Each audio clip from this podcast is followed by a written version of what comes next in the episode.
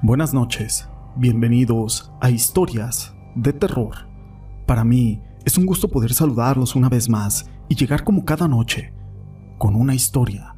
Se dice que cuando el espíritu de un ser querido está cerca, puede manifestarse en muchas maneras. Una de las formas más comunes es el olor, la forma que alguien huele es a menudo una conexión más fuerte con ellos. Se te puede aparecer en los sueños. Esta es una de las formas más comunes en que los espíritus interactúan con nosotros. Pierdes objetos muy importantes. Perder algunos objetos. También puedes sentir como que has perdido la cabeza cuando no encuentras objetos que dejaste en un lugar específico. O te llegan pensamientos inusuales. Se pueden experimentar pensamientos que no se tienen con frecuencia, como si no fueran tuyos. Incluso, una de las manifestaciones más fuertes es cuando ellos participan en su propio funeral o se aparecen en la tumba de ellos mismos pidiendo algún favor especial. Pero todo esto no es relevante sin una historia. Mi nombre es José Llamas y te presento La tumba de Leobardo. Este es un relato basado en un hecho real de Rubén Hernández de González, Tamaulipas, y esta historia fue escrita por mi amigo Eclipse, rey de los mares, a quien le mando un saludo. Esto que les quiero relatar nos sucedió en el año 1985. De hecho, no solamente yo fui testigo, sino toda la familia. En ese entonces yo tenía 20 años de edad y nos disponíamos a ir al cementerio para ver al hermano de mi abuelo, el tío Chabelo, quien tenía ya como tres años de haber fallecido.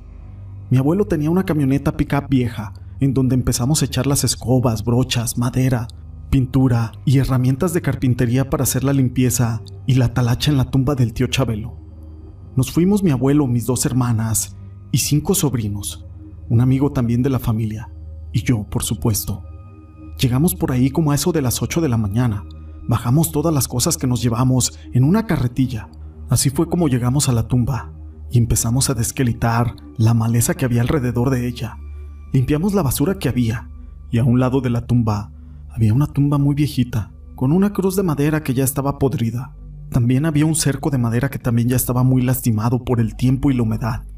La tumba del tío Chabelo era igual, pero como que tenía poco de haberse hecho, y se conservaba casi toda en buen estado. Las reparaciones que le íbamos a hacer la verdad eran mínimas, solo le cambiaríamos algunas maderas, pintar, y el abuelo quería cambiar la cruz nuevamente. Yo empecé a cortar la madera mientras mis hermanos limpiaban y mi amigo lijaba algunas partes de aquella madera, cuando escuchó que alguien en mi espalda estaba barriendo, y veo a mis dos hermanas enfrente, y escucho la voz de mi abuelo diciendo, Amigo, esa tumba está muy abandonada.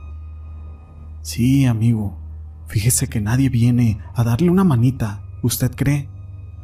Era un señor flaco y alto, moreno, de quijada grande y un sombrero muy viejo, igual que su ropa, se veían muy desgastados y viejitos. Mi abuelo le dio una mano y le dijo, Mi nombre es Juan. Mucho gusto, amigo. Yo soy Leobardo Cruz y soy de aquí de González también. Ah, qué bien, le dijo mi abuelo. Aquí tengo a mi hermano Chabelo, que se murió hace como tres años, cuando se cayó del caballo. Uy, amigo, qué mal. Estamos dándole una manita de gato para su tumba. Mientras se escuchaban los serruchazos de madera yo escuchaba su plática. Mi abuelo le dijo, deberías de cambiar la cruz, Leobardo. Ya está muy podrida y no tiene nada de pintura. ¿A quién tienes aquí? Eh, está mi mamá. Pues déjame ver porque no traigo nada. Mira, yo estaba pensando en cambiarle la cruz a mi hermano, pero todavía está buena. Todavía aguanta unos años más. Te voy a regalar esta que está haciendo mi nieto para que se la pongas. ¿Qué te parece? Muchas gracias, Juan. Ya para eso eran casi las 12 del mediodía, cuando mi abuelo dijo, voy y regreso, porque ya hace calor y se antoja una caguamita. ¿Gusta un amigo Leobardo? Gracias, amigo. No, así estoy bien. Así que mi abuelo se fue a comprar su cerveza, mientras nosotros seguíamos con la pintura y reparando la cerca del tío Chabelo. Regresó a la media hora y seguía platicando con él. Dieron la una de la tarde y mi abuelo le dijo, ya hace hambre, voy a ir a la casa de tu abuela por comida y regreso.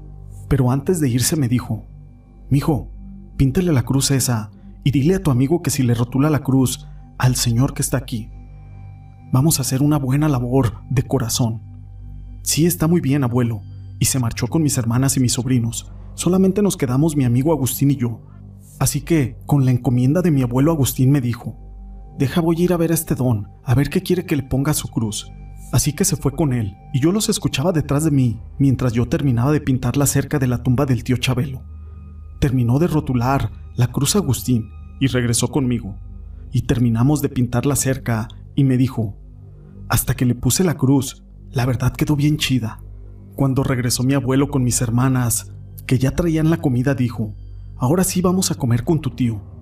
Así que volteó a la tumba, esa que estaba a un lado, y le dice, ¿Dónde está mi amigo Leobardo? ¿Para dónde se fue que no lo veo? Aquí estaba ahorita, abuelo. Volteamos para ver hacia varios lados, pero nada. No lo veíamos. Dijo Agustín, Don Juan, ya le rotulamos la cruz que nos dijo, y hasta se la puse en aquella tumba. Mi abuelo miró la cruz cuando va viendo. Esa cruz decía, Leobardo Cruz Guerra, quien había muerto un mes de febrero de 1965. Mi abuelo por un momento se quedó paralizado y empezó a decir, no, no creo, no creo que con quien yo estaba platicando era un muerto. Agustín dijo, así me dijo que le pusiera al Señor, que es de Leobardo. Todos quedamos impactados, hasta Agustín le cambió el semblante. Terminamos de comer y nos marchamos con esa experiencia, y desde ese día me consta de que el Día de Muertos en verdad sí salen a visitar el mundo los que ya han fallecido. A los pocos días mi abuelo cayó en cama y al otro día Agustín también. En un momento dado pensamos que era alguna enfermedad, pero estaban espantados. Tuvieron que ir con don Carlos, un brujo de ahí de González, quien los barrió y les dijo que para que se pudieran aliviar tenían que prender una veladora en la tumba en donde habían platicado con aquel muerto y unos rosarios, si no, se los podía llevar con él. Así que con todo y el miedo, ya los tres fuimos al cementerio, esperando a que no nos saliera don Leobardo. Sí le pusieron sus veladoras y se le rezó. Al día siguiente, ya el abuelo y Agustín estaban mejor de salud. Esta historia la quise compartir con ustedes.